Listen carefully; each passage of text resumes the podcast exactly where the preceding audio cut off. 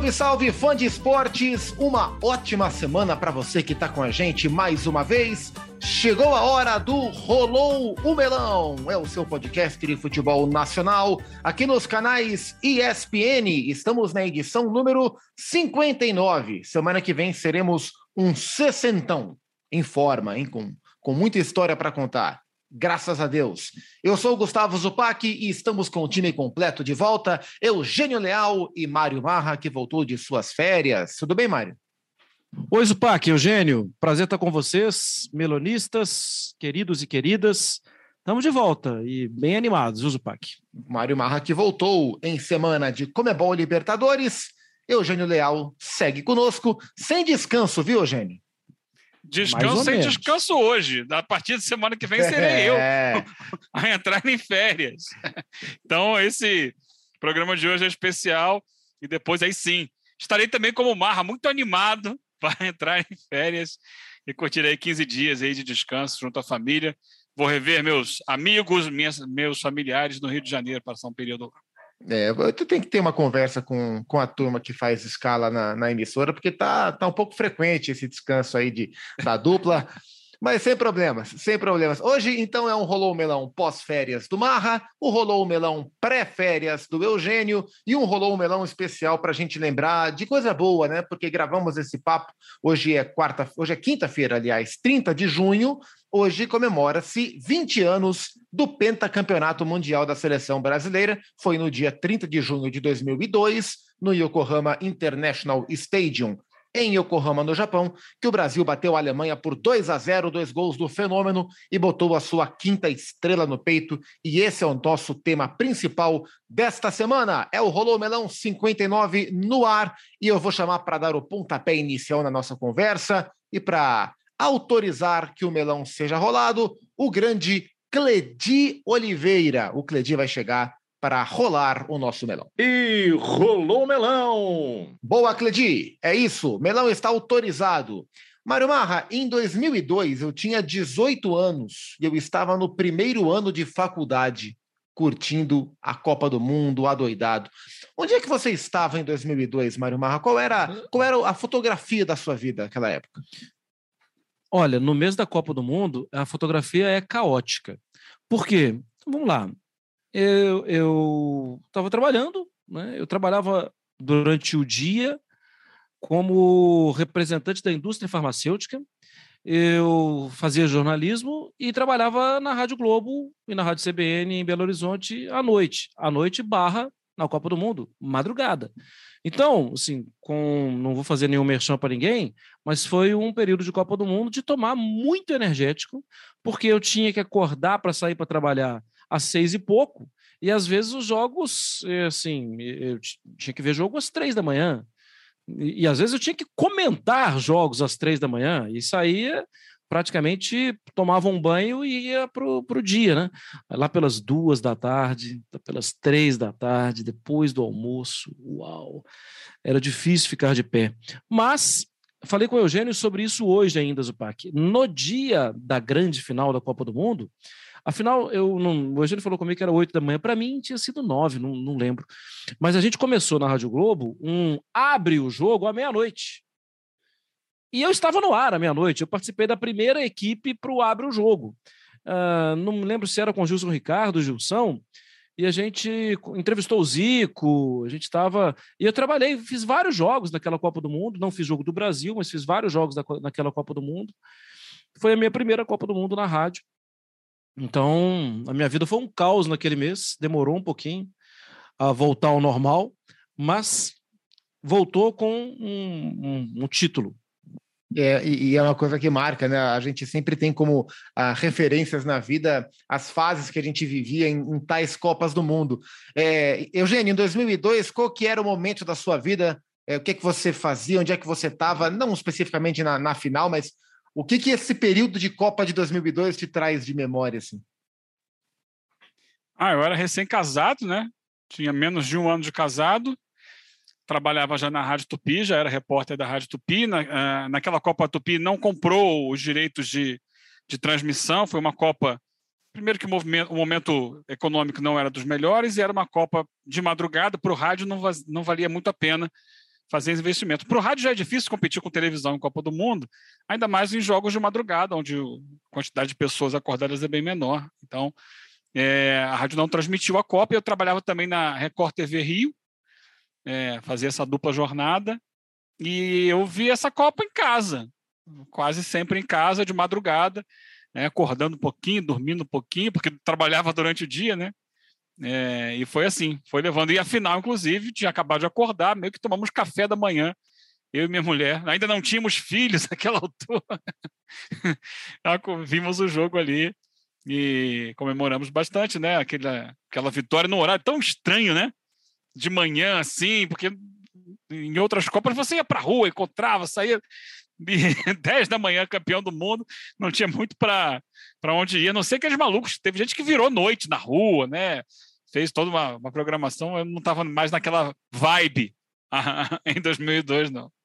É, eu estava, como eu falei, eu estava no primeiro ano de faculdade, eu tinha 18 anos, é, e em alguns jogos de madrugada era uma época boa para ir para balada e assistir os jogos no telão ou emendar mas eu confesso particularmente que eu, que eu gostei muito dos jogos pela manhã, eu gosto muito do período da manhã, então, é, a, a, e eu me lembro que eu tinha acabado de me mudar, né, com, com a minha mãe, com a minha irmã, enfim, para um apartamento que a gente morava, porque tinha uma padaria do lado muito boa, que tinha um buffet, na época tinha buffet de café da manhã, estava começando essa moda, e eu lembro que alguns jogos do Brasil que foram de manhã, eu assisti na padaria, devorando um belo de um buffet de café da manhã, um jovem universitário se deliciando e enchendo a barriga durante a Copa do Mundo. A final eu assisti na casa de um, de um amigo meu, João Gabriel, porque era, é, era junho, né?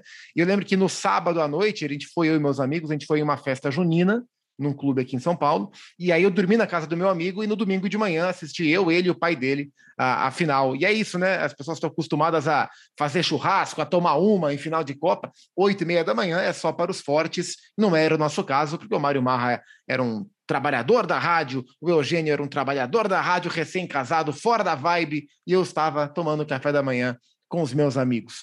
Mas é, olhando para a Copa do Mundo, a Copa de 2002 você coloca é, co como evento, né, como mundial, é, entre as Copas que mais te chamou a atenção sobre nível técnico, sobre inovação. É, Eugênio, onde é que você, você coloca essa Copa assim, entre as grandes, entre as Copas mais intermediárias? Qual é a sua lembrança nesse sentido? Não acho que tenha sido tecnicamente uma das Copas mais destacadas. Eu acho que a, a memória para mim que fica da Copa é muito de problemas de arbitragem. Uma Copa muito marcada por problemas de arbitragem jogos da Coreia. É, aquele jogo com a Itália, né? O árbitro, inclusive, era um equatoriano. Byron Castilho, é isso? Não? Caramba, agora eu esqueci o nome dele. Byron Castilho é o que. Não, é, o é, jogador agora, né? Agora é, quase. Era Byron, é. era Byron alguma coisa. Eu vou levantar aqui. Que nunca mais apitou nada, desapareceu no mundo, né?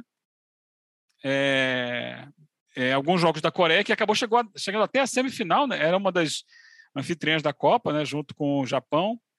Os jogos do Brasil também marcados por Pelo menos dois, né?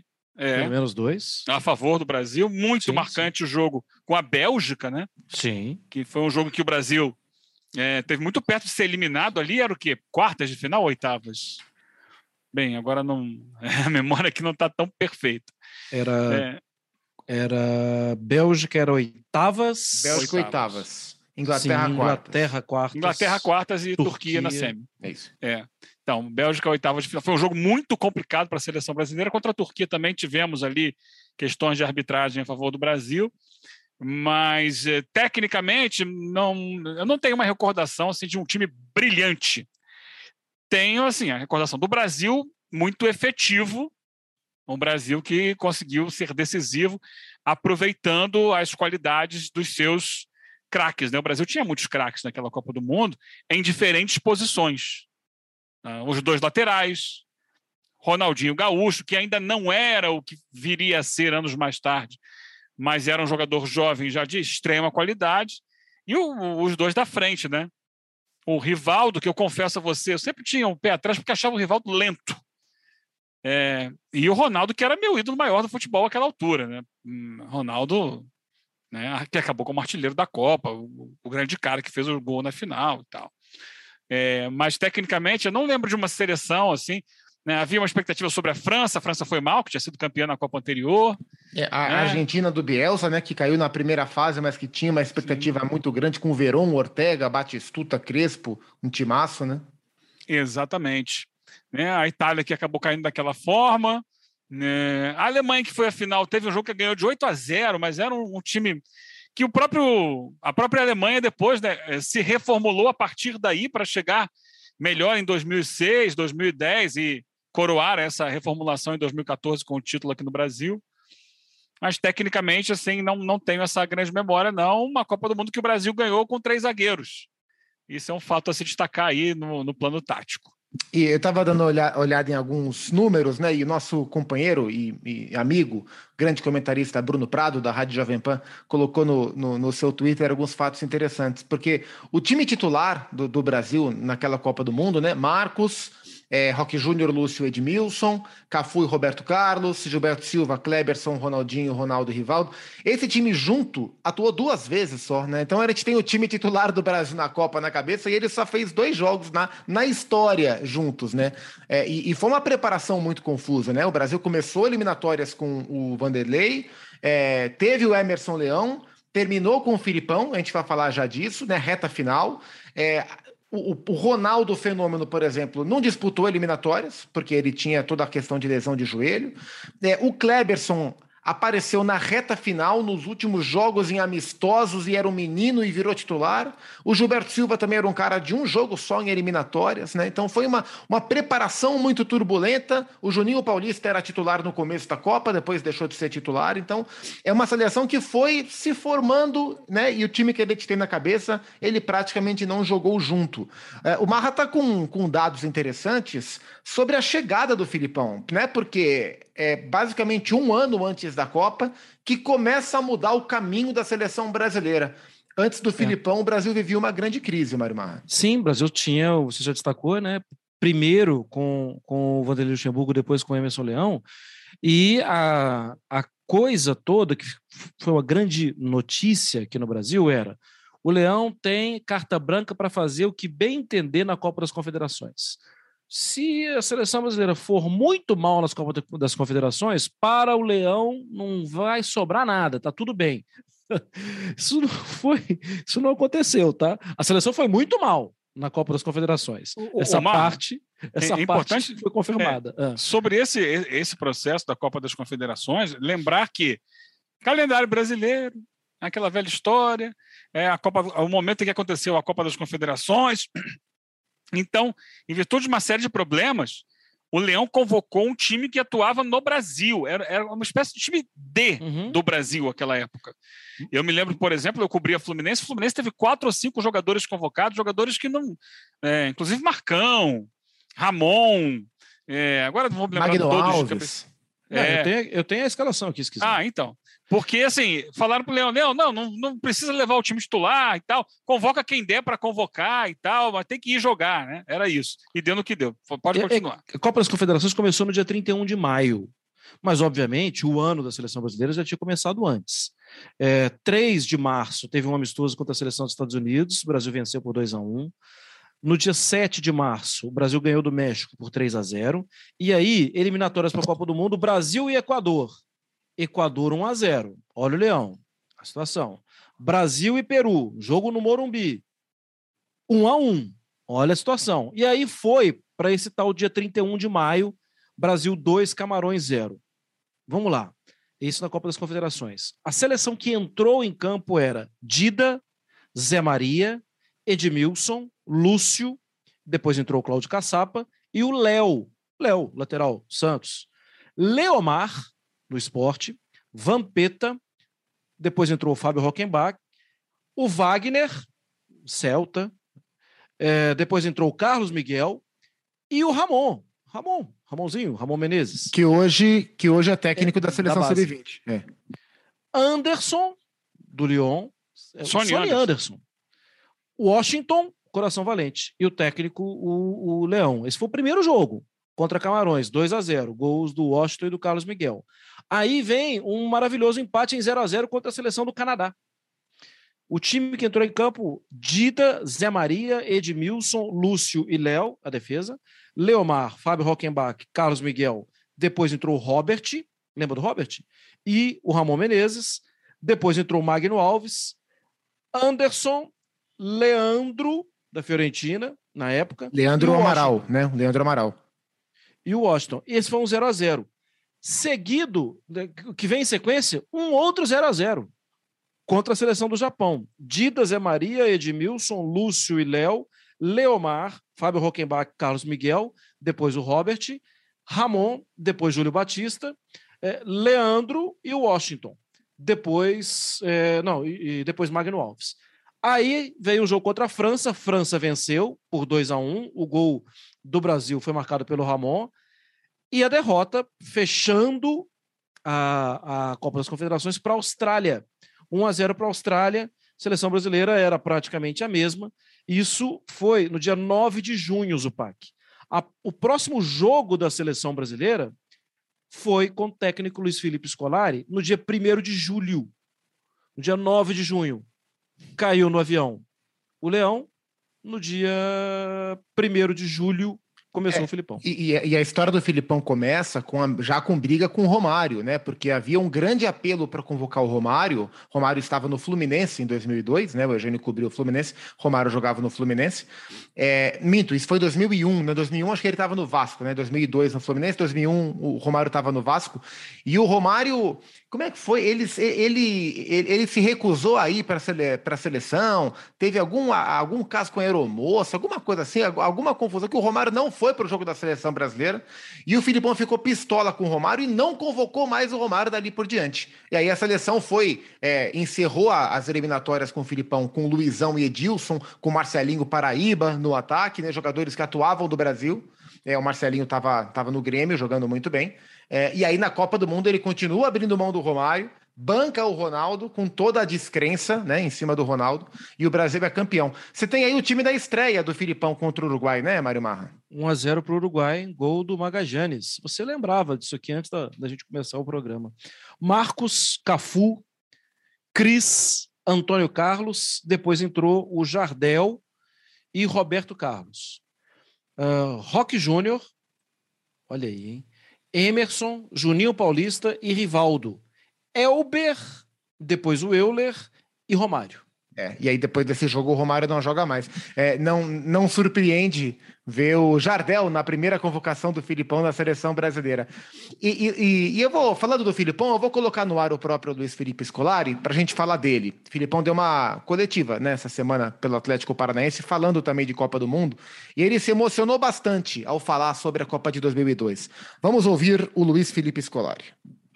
O que eu quero para vocês deixar na história é o que o Brasil fez de ambiente, o que o Brasil viveu aquela Copa de 1900, 2002 e o que o Brasil viveu com seus é, é, jogadores dentro e fora de campo e da forma como houve uma integração global, geral, entre vocês da imprensa e nós, jogadores, e nós técnicos, nós comissão técnica, nós grupo.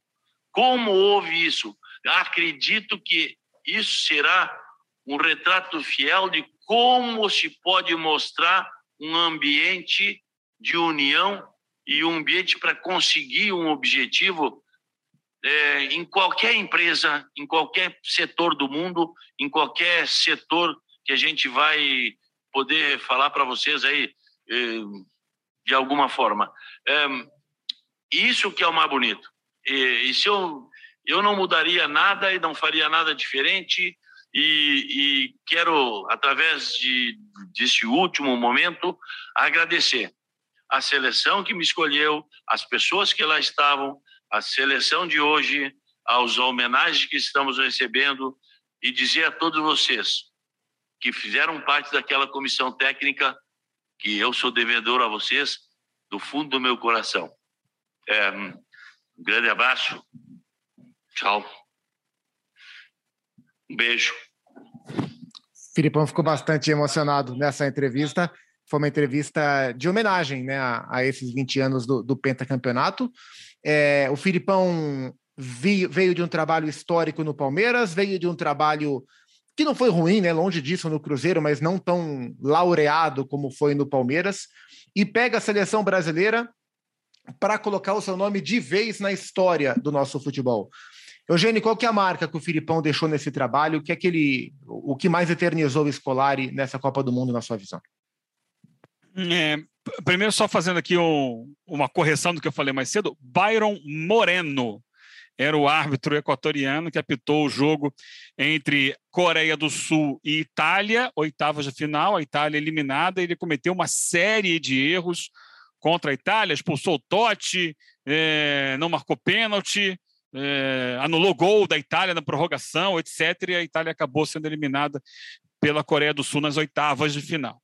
É, eu acho que a grande marca que ficou do trabalho do Filipão para o público em geral foi a chamada família escolar.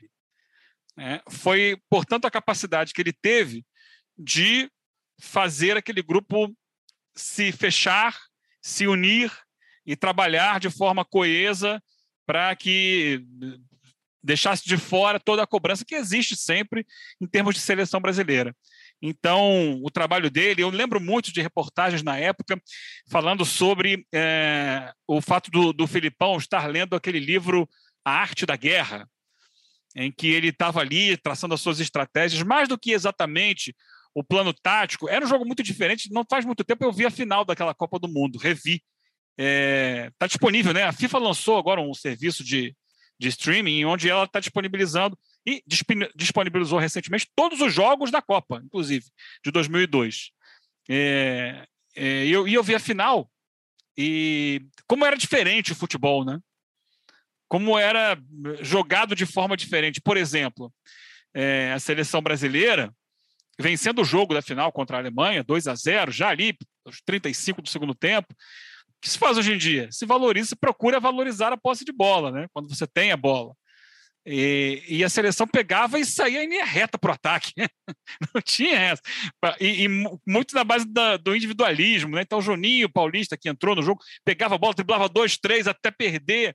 Ou então eh, tinha aquele, aquela artimanha do, que o Filipão usava muito do Denilson entrar e o Denilson ficar driblando em círculos é, para prender, chamar o adversário e tal, para fazer passar o tempo, coisa que não se usa mais hoje em dia. Mas era uma estratégia do Filipão, não que na época ninguém jogasse dessa forma. A seleção do Parreira de 94 era uma seleção que trocava passes é, na época, acima da média, né? Era, o Parreira tinha isso, tinha essa coisa de manter a posse de bola é, que depois virou uma coisa corriqueira. Guardiola potencializou isso. E hoje em dia muita gente trabalha com troca de passes, mas não era tão comum na época. Mas eu acho que, assim, ficou muito marcada a família escolar, ou seja, a capacidade dele de ser um paizão, de, de reunir todo mundo em torno do objetivo. O fato de jogar com três zagueiros, embora o Edmilson fizesse ali um pêndulo, né? O Edmilson não ficava como zagueiro o tempo todo, às vezes ele se adiantava para jogar um pouco mais à frente no meio-campo, mas é, é algo para o Brasil que até hoje muita gente trata como tabu, né? É um tabu jogar com três zagueiros, com três homens ali.